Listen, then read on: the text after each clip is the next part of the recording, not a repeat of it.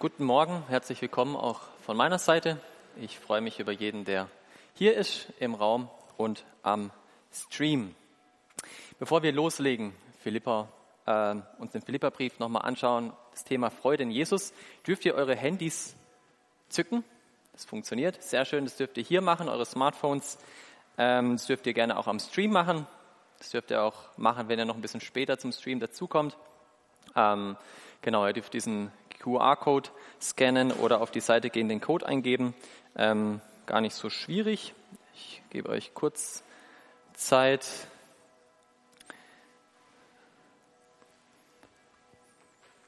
Genau, das kommt, da kommt noch nichts, man ist erstmal drin. Und ich würde dann jetzt mal gleich diese Fragen freigeben, die sollten jetzt bei euch erscheinen. Ähm, und zwar ganz kurz, ganz intuitiv, ähm, empfindest du, empfindet ihr folgende Dinge als gut und erstrebenswert? Ähm, ich hoffe, es funktioniert. Ja, ihr dürft es äh, raten, ihr dürft es bewerten, diese vier Punkte auf einer Skala von 1 bis 4. 4 bedeutet eben, ja, finde ich gut, finde ich erstrebenswert. Ähm, 1 bedeutet, finde ich nicht so gut. Genau, da kommen schon die ersten Ergebnisse. Wunderbar, sehr schön. Einfach genau, nicht zu lange nachdenken, einfach eine Zahl auswählen, fertig. Dann wird das Ergebnis angezeigt. Zehn Leute sind schon dabei. Cool. Ähm, ja, es sieht schon so aus. Wir sehen es, also aus einer guten Familie zu kommen, finden wir alles sehr gut, sehr erstrebenswert. Genauso sich auch mit voller Energie einzusetzen für eine Sache. Bei den Traditionen sind wir schon ein bisschen kritischer. Ähm, genau, unsere Generation, unsere aktuelle Kultur hat es nicht so mit den Traditionen. Beruflicher Erfolg, ja, mäßig, aber im Endeffekt immer Zustimmung. Zustimmung von allen Seiten für diese Dinge. Vielen Dank. Ähm, wir kommen darauf später nochmal zurück. Ihr dürft auch noch machen. Ähm, die Grafik verändert sich dann vielleicht noch leicht. Aber ähm, genau, so viel dafür dazu. Wir legen los mit ähm, unserem Bibeltext, mit Philippa und äh, schauen uns heute das Kapitel 3 nochmal genauer an. Und ich lese dazu äh, die Verse vor. Ihr seht sie hier vorne in der NGÜ, in der neuen Genfer Übersetzung. Vielleicht kam auch das Licht. Ähm, Moment, noch mal kurz. Jawohl. Vielleicht kann man auch das Licht ausmachen, dann sieht man es da vorne, äh, sieht man es besser. Ich lese Philippa 3, Verse 1 bis 12. Vor allem, liebe Geschwister, freut euch im Herrn. Was ich euch im Folgenden schreibe, sind Dinge, die ich euch schon früher gesagt habe. Mir macht es, macht es nichts aus, mich zu wiederholen, und euch gibt es eine umso größere Sicherheit im Glauben. Nehmt euch in Acht vor den unreinen Hunden, Nehmt euch in Acht vor den Unheilstiftern. Nehmt euch in Acht vor denen, die letztlich nicht beschneiden, sondern verstümmeln. Die wirklich Beschnittenen sind wir, denn wir dienen Gott unter der Leitung seines Geistes und vertrauen nicht auf unsere Vorrechte und auf eigene Leistungen, sondern auf Jesus Christus. Er ist unser ganzer Stolz. Dabei hätte gerade ich allen Grund, mich auf Vorrechte und Leistungen zu verlassen. Wenn andere meinen, sie könnten auf solche Dinge bauen, ich könnte es noch viel mehr. Ich wurde, wie es das Gesetz des Mose vorschreibt, acht Tage nach meiner Geburt beschnitten. Ich bin meiner Herkunft nach ein Israelit, ein Angehöriger des Stammes Benjamin, ein Hebräer mit reinen hebräischen Vorfahren. Meine Treue zum Gesetz zeigt sich darin, dass ich zu den Pharisäern gehörte und in meinem Eifer für das Gesetz zu kämpfen, ging ich so weit, dass ich die Gemeinde verfolgte. Ja, was die vom Gesetz geforderte Gerechtigkeit betrifft, war mein Verhalten tadellos. Doch genau die Dinge, die ich damals für einen Gewinn hielt, haben mir, wenn ich es von Christus her ansehe, nichts als Verlust gebracht. Mehr noch, Jesus Christus, meinen Herrn zu kennen, ist etwas so unüberbietbar Großes, dass ich, wenn ich mich auf irgendetwas anderes verlassen würde, nur verlieren könnte. Seinetwegen habe ich allem, was mir früher ein Gewinn zu sein schien, den Rücken gekehrt. Es ist in meinen Augen nichts anderes als Müll. Denn der Gewinn, nach dem ich strebe, ist Christus. Es ist mein tiefster Wunsch, mit ihm verbunden zu sein. Darum will ich nichts mehr wissen von jener Gerechtigkeit, die sich auf das Gesetz gründet und die ich mir durch eigene Leistungen erwerbe. Vielmehr geht es mir um die Gerechtigkeit, die uns durch den Glauben an Christus geschenkt wird. Die Gerechtigkeit, die von Gott kommt und deren Grundlage der Glaube ist. Ja, ich möchte Christus immer besser kennenlernen. Ich möchte die Kraft, mit der Gott ihn von den Toten auferweckt hat, an mir selbst erfahren und möchte an seinem Leiden teilhaben, sodass ich ihm bis in sein Sterben hinein ähnlich werde. Dann werde auch ich, das ist meine feste Hoffnung, unter denen sein, die von den Toten auferstehen. Es ist also nicht etwas so, dass ich das alles schon erreicht hätte und schon am Ziel wäre. Aber ich setze alles daran, ans Ziel zu kommen und von diesen Dingen Besitz zu ergreifen nachdem Jesus Christus von mir Besitz ergriffen hat. In der letzten Predigt zum Philipperbrief, in der letzten äh, Predigt zu der Reihe Freude in Jesus soll es nochmal um diese Freude gehen. Warum? Weil unsere Reihe so heißt, okay. Aber weil die Freude eben auch zentrales Thema des Philipperbriefs ist. Es kommt sage und schreibe 16 Mal vor, Freude oder sich freuen in diesem Zusammenhang. Und warum ist das so ein zentrales Thema für Paulus im Philipperbrief? Weil es ein sehr wichtiges Thema ist für die Philipper, damals für uns Apis in Stuttgart, heute für mich und für dich an jedem Tag.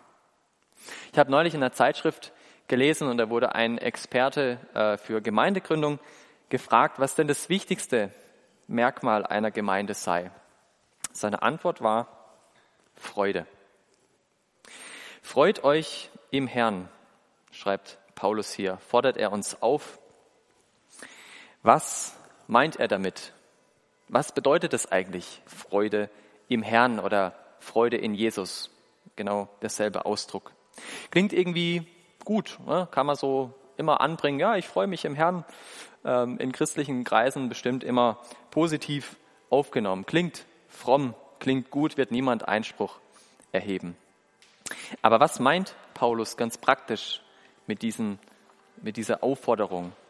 Meint er, dass wir immer äh, gut drauf sein müssen, immer lächeln müssen, dass es uns immer gut gehen muss im Sinne von, dass wir uns immer gut fühlen, ähm, dass nur schöne Dinge in unserem Leben passieren, so, so ein Muster, Instagram-Leben, ja, vermutlich nicht, weil er wäre uns darin auch ein sehr, sehr schlechtes Vorbild. Er selber sitzt im Knast, als er diese Verse schreibt. Das ist auch nicht so toll.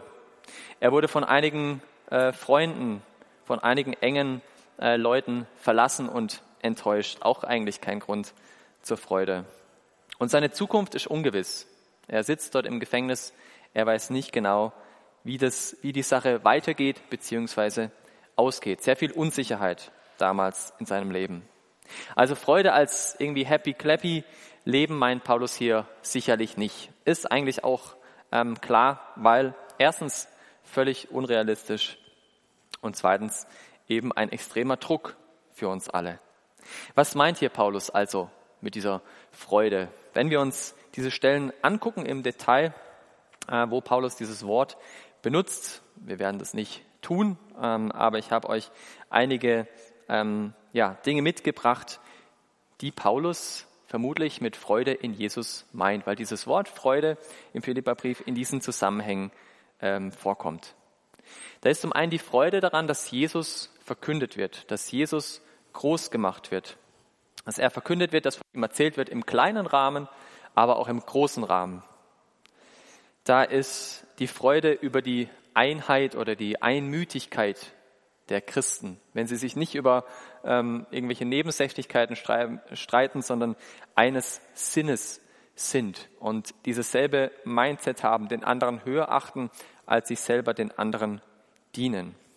Da ist diese Freude über die Mitchristen, die anderen Christen, ähm, die einfach mit dabei sind auf dem Weg, die mir begegnen, diese Liebe zu ihnen und diese Freude über sie, davon ist die Rede.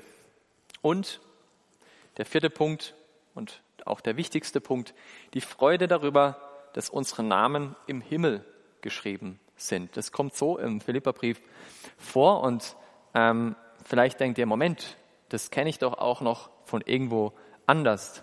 Jesus sagt das in Lukas 10 zu seinen Jüngern. Die kommen zurück von so einem Kurzzeiteinsatz, man könnte auch vielleicht eine Sommerfreizeit und es war total äh, bewegend, was da passiert ist. Es ging total ab. Diese 72 Jünger sind begeistert davon. Sie haben Dämonen ausgetrieben und sie haben so viel Kraft äh, und Power gehabt. Und sie kommen zu Jesus und sagen, hey, es war so super. Guck mal, schau mal hier, was wir alles gemacht haben. Und Jesus sagt zu ihnen, wunderbar, sehr schön, genau, ihr habt Kraft über Dämonen, aber darüber sollt ihr euch nicht freuen, sondern ihr sollt euch darüber freuen, dass eure Namen im Himmel geschrieben sind. Also es wird klar, diese Freude, von der Paulus hier redet, es ist Freude, die eigentlich nur Menschen kennen, die Jesus nachfolgen, die Jesus in der Gemeinschaft anderer nachfolgen. Und Jesus ist nicht immer allein der Grund dieser Freude, aber er ist der Ursprung dieser Freude. Und deshalb ist die Wurzel dieser Freude immer in Christus, immer in Jesus. Und deshalb Freude in Jesus. Dieser letzte Punkt hier ist so wichtig, weil er sich eben nie ändert. Dieser Maris hat es auch schon angedeutet, ähm, weil er feststeht, egal wie es uns geht, wie wir gerade drauf sind, was wir gerade erleben, egal was um uns herum Schlimmes passiert, wir dürfen sicher sein, dass unsere Namen im Himmel geschrieben sind. Und wie genial, was für ein genialer Grund zur Freude. Und auch was für eine Vorfreude, die ja bekanntlich die schönste Freude ist. Für uns, die wir das glauben, stimmt es zu 100 Prozent. Wir freuen uns jetzt schon daran, mit Jesus unterwegs zu sein und wir haben diese Vorfreude, ganz nah bei ihm zu sein eines Tages. Und das muss und das soll und das wird auch Auswirkungen haben auf unseren Alltag. Es soll nicht nur Wissen in unserem Kopf sein, das, das ähm, ja sonst nichts mit unserem Leben zu tun hat. Wenn ich das wirklich glaube, dann wird Freude da sein. Und wenn ich das einübe und praktiziere, dann wird Jesus, der dafür verantwortlich ist, für diese Freude, zu meinem Schatz, zu meinem äh, vollkommenen äh, Ausfüller, der mich vollkommen ausfüllt und ich nichts anderes mehr brauche. Rückblickend auf äh, die letzten Woche, auf unsere Offline-Reihe, fiel mir auf, es kam auch immer öfter zur Sprache, dass bei der Ruhe, beim Sabbat, beim Zeitmanagement und auch bei den anderen Dingen, die angesprochen wurde, es ging immer auch um dieses, wo suchen wir unsere Freude? Wo denken wir, dass wir Freude finden können? Suchen wir das bei anderen Personen oder bei anderen Dingen? Ja, wenn wir das tun, geht tatsächlich diese tiefe Freude flöten oder sie ist in Gefahr, äh, flöten zu gehen. Dann gibt es vielleicht nur noch irgendwie kurzfristige, freudige, äh, spaßige Erlebnisse, aber wirklich befriedigt werden wir dadurch nicht. Ja, diese wirklich tiefe, äh, lange, lang andauernde Freude, die finden wir, wenn wir unseren Blick, unsere Perspektive auf Jesus richten. Und im Endeffekt nicht bei unserem Partner, bei unserer besten Freundin, im Beruf, ähm, bei kulturellen Veranstaltungen, im Theater, bei schöner Musik, bei Netflix oder wo auch immer, sondern bei Jesus. Und natürlich dürfen wir diese Dinge auch ähm, genießen. Wir dürfen uns auch an anderen Dingen freuen, selbstverständlich. Aber immer mit diesem wissen und diesen Gedanken im Hinterkopf, dass Jesus der Ursprung ist und dass diese Dinge uns zu Jesus hinführen sollen. Und deshalb zum Abschluss dieses Punktes, mach Freude zu deinem Prüfmerkmal. Denn wenn wir, wenn du dauerhaft irgendwie keine Freude in Jesus, keine Freude am Herrn hast, dann stimmt irgendwas nicht. Deshalb sollte das der Fall sein, geh dem auf, dem, auf den Grund. Überprüf dein Denken und, und, und schau mal, wo führt vielleicht auch falsches Denken zu falschen Emotionen. Sprich mit anderen darüber und vor allen Dingen halt dir diese Realitäten, diesen fantastischen Jesus vor Augen und bete und ringe um Faszination für das, wer er ist und das, was er für uns getan hat. Wir gehen weiter im Text. Es folgt eine Warnung ähm, von Paulus für uns vor den ähm, unreinen Hunden, vor den Unheilstiftern und vor denen, die letztlich nicht beschneiden, sondern verstümmeln. Dazu ähm, gleich nochmal mehr. Ich will dazu, man könnte viel zu diesem äh, Vers sagen. Paulus äh, geht es hier wirklich um die Warnung der Philipper vor Menschen, die ähm, Sachen verdrehen und die, die damit im Endeffekt Feinde des Evangeliums und Feinde von Jesus werden. Vor denen soll man in der Gemeinde aufpassen. Eine Warnung von, von Paulus damals an die Philipper. Ähm, genau. Paulus schreibt weiter und da kommt es mit den Beschnittenen nochmal auf. Die wirklich Beschnittenen sind wir, schreibt er. Beschneidung war ja ein Merkmal des Volkes Israels, vom, von Gottes erwähltem Volk. Dem männlichen Nachkommen wurde kurz nach der Geburt die Vorhaut entfernt. Und wer beschnitten war, der und auch seine ganze Familie gehörten zum Volk Gottes. Und jetzt sagt Paulus, dass die wirklich Beschnittenen wir sind. Was meint er damit? Die wirklich Beschnittenen, die, die wirklich zu Gottes Volk gehören, sind wir. Warum? Und wen schließt dieses Wir ein? Da gibt es so einen Denn. Denn wir dienen Gott unter der Leitung seines Geistes und vertrauen nicht auf unsere Vorrechte und auf eigene Leistung, sondern auf Jesus Christus. Diejenigen, die das tun, diese Dinge hier, die gehören wirklich zu Gott. Und es ist völlig egal, aus welchem Volk man kommt, ob man beschnitten ist oder nicht, die Herkunft, äh, die Familie, die Vorrechte, die eigenen Leistungen, sie spielen keine Rolle mehr. Sagt Paulus das als einer, der ja irgendwie sowieso gar nichts drauf hatte, oder der ja irgendwie aus einer ganz schlechten Familie kam und vielleicht irgendwie mit Neid auf andere blickt und sagt, ach, ich sag das jetzt mal so. Im Gegenteil. Paulus sagt in Vers 4, dabei hätte gerade ich allen Grund, mich auf Vorrechte und Leistungen zu verlassen. Wenn andere meinen, sie könnten auf solche Dinge bauen, ich könnte es noch viel mehr.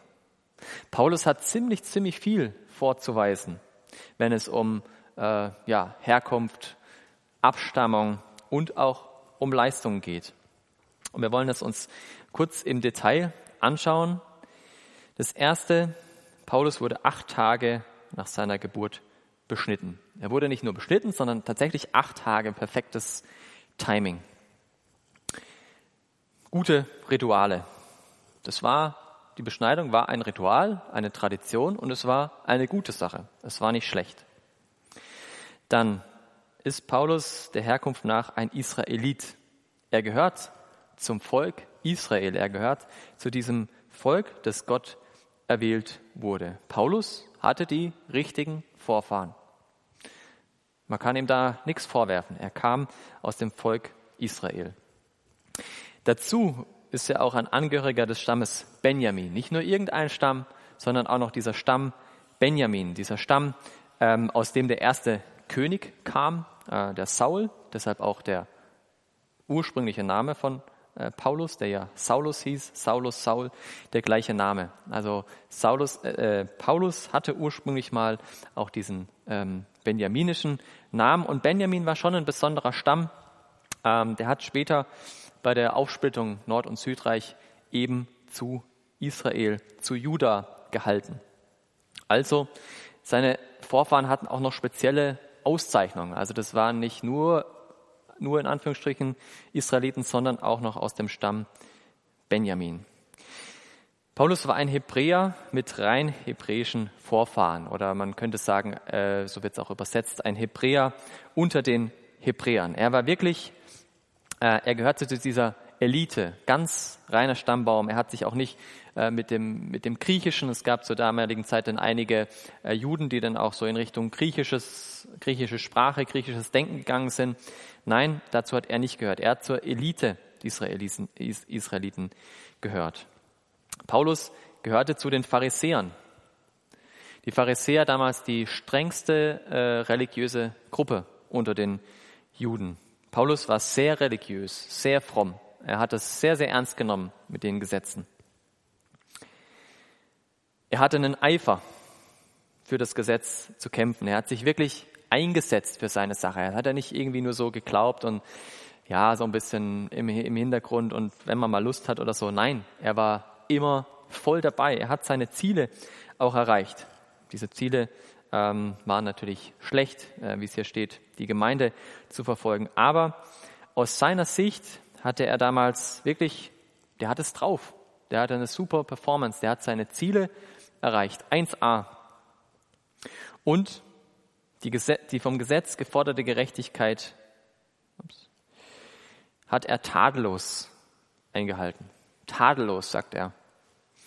Er war, so dachte er zumindest aus seiner Sicht, moralisch einwandfrei unterwegs. Er hatte genau das richtige moralische Verhalten. Diese sieben Punkte listet Paulus hier auf. Und er war in diesen Punkten besser als alle anderen um ihn herum. Wie kommt es, dass er, dass genau so jemand nicht auf diese Vorrechte und auf diese Leistungen vertraut, sondern auf Jesus Christus und auf die Leitung seines Geistes? Schon ein bisschen verrückt auch.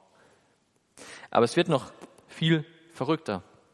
Paulus vertraut nicht nur nicht auf seine Leistungen, er bezeichnet sie als Verlust. Als Verlust, als etwas Schlechtes, Schaden äh, wird dieses Wort auch oft übersetzt. Er kann nur verlieren, wenn er sich darauf verlässt, auf diese Leistungen und Vorrechte. Und er kehrt ihnen den Rücken und in seinen Augen ist es alles wie Müll. Müll, äh, Dreck, Kot, Exkremente, das ist eigentlich das Wort, das hier steht, auf gut Deutsch Scheiße. Ihr entschuldigt dieses Wort von hier vorne, das steht hier aber. Genau das steht hier im Urtext und das ist ja krass, wie Paulus diesen riesigen Unterschied macht und sieht zwischen den Dingen, die er vorher irgendwie erstrebenswert fand und wo er auch so gut drin war die sind überhaupt nichts mehr wert. Das letzte, der letzte Dreck. Und im Vergleich dazu Jesus Christus als unüberbietbar Großes. Paulus macht diesen, diesen Unterschied sehr, sehr groß. Zu unserer Umfrage, zu diesen Dingen, die wir als gut äh, und erstrebenswert finden die bezeichnet Paulus eigentlich als Müll im Vergleich zu Christus. Irgendwie ja auch, ja, schockierend, oder? So diese Dinge, für die wir uns so einsetzen, so stark. Ähm, auf der anderen Seite aber doch auch total befreiend. Paulus hatte das verstanden und er wollte, dass es auch die Philipper verstehen und dass wir es heute verstehen und dass es unseren Alltag verändert dass es unseren Alltag ja manchmal tatsächlich wirklich auf den Kopf stellt. Wir lesen weiter ab Vers 9. Denn der Gewinn, nach dem ich strebe, ist Christus. Es ist mein tiefster Wunsch, mit ihm verbunden zu sein. Denn ich will nichts mehr wissen von jener Gerechtigkeit, die sich auf das Gesetz gründet und die ich mir durch eigene Leistungen erwerbe. Vielmehr geht es mir um die Gerechtigkeit, die uns durch den Glauben an Christus geschenkt wird, die, von, die Gerechtigkeit, die von Gott kommt und deren Grundlage der Glaube ist. Gerechtigkeit bei Menschen, also ob wir gut dastehen, ob sie uns mögen, bekommen wir oft nur durch unsere eigenen Leistungen. Wir müssen uns anstrengen, wir müssen nett sein, schlau sein, lustig sein, äh, jederzeit behilflich sein. Aber um die Gerechtigkeit bei Menschen geht es bei diesem Text nicht. Es geht um die Gerechtigkeit bei Gott, um die Gerechtigkeit vor Gott. Und da haben wir keine Chance mit unseren Leistungen, weil Gott uns so oder so liebt. Und damit sind wir auch beim Kern des Christseins angekommen, bei den Basics, die aber immer wieder auch sehr wichtig sind. Unsere Gerechtigkeit vor Gott, also dass wir gut dastehen vor Gott, dass Gott uns ähm, mit guten Augen anzieht, das kommt von Jesus Christus und von unserem Glauben daran, dass es von Jesus Christus kommt und nicht von uns. Warum kommt denn das von Christus? Und warum ist Christus eigentlich so etwas unüberbietbar Großes? Warum ist alles andere im Vergleich zu ihm Dreck und Müll? Warum strebt Paulus nach Christus? Warum ist es sein tiefster Wunsch, mit ihm verbunden zu sein? Wir lesen in dem heutigen Abschnitt irgendwie gar nichts darüber. Und ich will das noch mal, deswegen nochmal ein Kapitel beziehungsweise eine Predigt zurückspringen über das, was Henrik äh, vor vier Wochen gepredigt hat, über Philippa 2 und dort die Verse 6 bis 9. Er, der Gott in allem gleich war und auf einer Stufe mit ihm stand, nutzte seine Macht nicht zu seinem eigenen Vorteil aus. Im Gegenteil, auf alle seine Vorrechte und er verzichtete auf alle seine Vorrechte und stellte sich auf dieselbe Stufe wie ein Diener. Er wurde einer von uns, ein Mensch wie andere Menschen. Aber er erniedrigte sich noch mehr. Im Gehorsam gegenüber Gott nahm er sogar den Tod auf sich. Er starb am Kreuz wie ein Verbrecher. Deshalb hat Gott ihn auch so unvergleichlich hoch erhöht und hat ihm als Ehrentitel den Namen gegeben, der bedeutender ist als jeder andere Name. Jesus kam von ganz oben nach ganz unten, vom Himmel, von der perfekten Gemeinschaft mit dem Vater zu uns auf die Erde, wo eigentlich überhaupt nichts perfekt ist.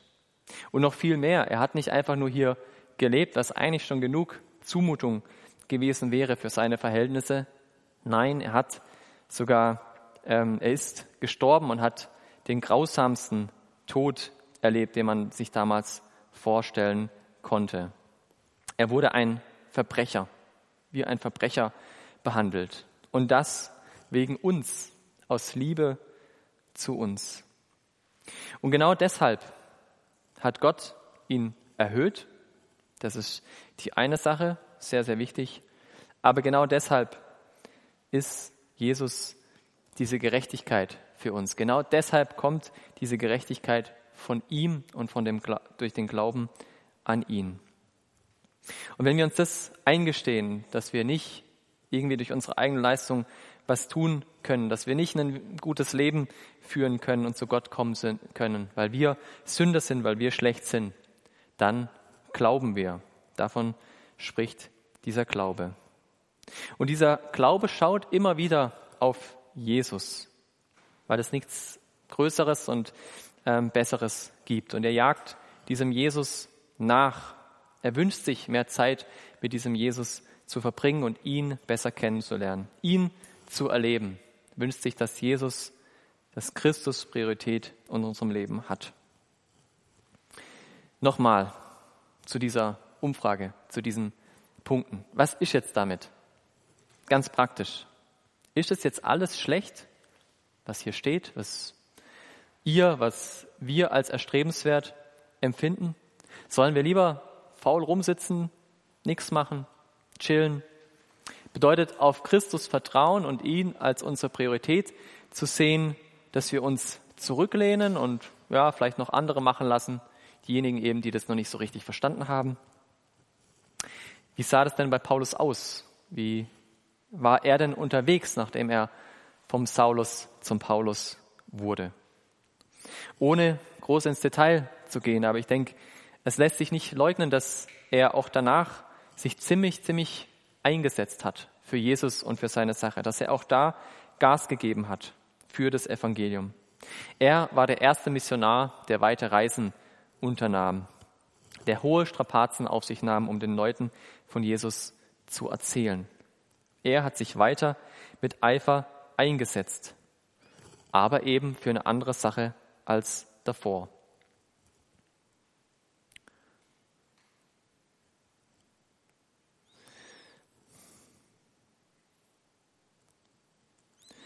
Wenn es um Dinge geht, die wir tun, dann ist, sind, sind folgende Punkte wichtig. Es ist wichtig, dass die Dinge, die wir tun, dass wir uns nicht auf diese Dinge verlassen. In dem Sinne, dass wir denken, okay, wenn wir jetzt dies und das tun, dann stehen wir besser da. Dann findet uns Gott besser. Er mag uns noch mehr. Dann sind wir gerecht vor Gott. Wir sollen uns nicht auf diese Dinge verlassen. Wir tun sie aus Dankbarkeit gegenüber Jesus für das, was er getan hat. Für dieses ja, unglaublich große Werk, von dem wir äh, gesungen haben im ersten Lied, von dem wir auch nachher noch singen werden. Und wir sollen Dinge nicht ohne den Heiligen Geist, ohne Jesus tun. Ihr erinnert euch ähm, äh, an die wirklich Beschnittenen, die Dinge durch die Leitung des Heiligen Geistes tun und durch Jesus Christus. Wenn wir Dinge tun ohne den Heiligen Geist, ohne Jesus, dann gefällt es Gott nicht. Dann führt es auch zu keinem guten Ziel. Wenn wir aus unserer eigenen Kraft diese Dinge tun. Wenn wir Jesus irgendwie ausklammern aus unserem Tun und auch aus unserem Denken, aus unserem Fühlen, aus unserem Handeln und Reden, dann sind diese Dinge schlecht und es ist nichts Gutes dabei. Hohe Ansprüche, die Paulus hier hat. War das so, dass der Paulus da schon ganz irgendwie am Ziel war, das irgendwie in Perfektion schon drauf hatte, deshalb so schreibt? Vers 12 aus Philippa 3, der letzte Vers aus dem Abschnitt von heute. Da schreibt Paulus, es ist also nicht etwas so, dass ich das alles schon erreicht hätte und schon am Ziel wäre. Aber ich setze alles daran, ans Ziel zu kommen und von diesen Dingen Besitz zu ergreifen, nachdem Jesus Christus von mir Besitz ergriffen hat. Auch Paulus war noch auf dem Weg, dorthin zu kommen. Das ähm, besser zu verstehen, ans Ziel zu kommen, davon äh, noch mehr von Jesus äh, in Besitz, also dass Jesus noch mehr Besitz von ihm ergreift. Und wir sind es auch, vielleicht mit ganz unterschiedlichen Herausforderungen, mit ganz unterschiedlichen Hürden auf diesem Weg. Aber es ist gut, wenn wir alles daran setzen, wie Paulus, wenn wir uns wünschen, dass Jesus noch mehr Besitz von uns ergreift. Ich wünsche mir für mein Leben, ich wünsche mir für euer Leben, dass ich, dass wir erkennen, dass Jesus etwas unüberbietbar Großes ist. Und dass wir diesen tiefen Wunsch immer mehr haben, mit ihm verbunden zu sein. Und dass wir auch, wie Paulus, Christus immer besser kennenlernen möchten, dass dieser Wunsch in uns immer größer wird. Kennenlernen im Sinne von erfahren und erleben, nicht irgendwie nur drüber lesen und Wissen im Kopf haben, nicht wie man äh, auch in einem Buch lesen kann, dass Honig äh, süß ist und gut schmeckt. Nee, sondern wenn man diesen Honig wirklich isst und schmeckt, kennenlernen in diesem Sinne. Und dass wir dann auch diese Kraft erleben, von der Paulus hier redet. Diese Kraft, die so krass ist, dass sie sogar Tote auferwecken kann. Das ist damals passiert, das passiert heute. Diese Kraft, die Unmögliches schafft, ist immer noch da durch Jesus. Lasst uns diese Kostbarkeit von Jesus immer mehr sehen und erleben. Lasst ihn uns als Ziel, äh, als Fokus nehmen, weil er so groß und wunderbar ist. Und das müssen wir, äh, dafür müssen wir uns jeden Tag wieder neu entscheiden, das zu wollen. Es gibt immer viele Dinge, die uns ablenken wollen, die viel Zeit und Aufmerksamkeit rauben. Es reicht nicht, dass es gestern gut geklappt hat und vielleicht noch heute. Wir müssen es morgen und übermorgen wieder tun. Dieses Ausstrecken nach Jesus. Nicht irgendwie verkrampft aus uns selber, aber wir müssen das Wollen auf ihn schauen und zu ihm, zu ihm hin leben. Jesus und die Beziehung zu ihm ist etwas extrem Kostbares und alles andere Müll.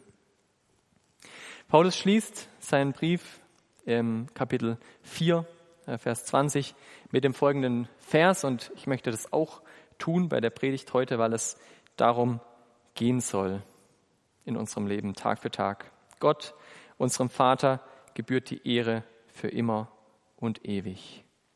Amen. Ich bete noch. Jesus, wir danken dir von ganzem Herzen, dass es um dich geht und um deine Ehre, dass es nicht um unsere Leistung geht, um unsere Vorrechte.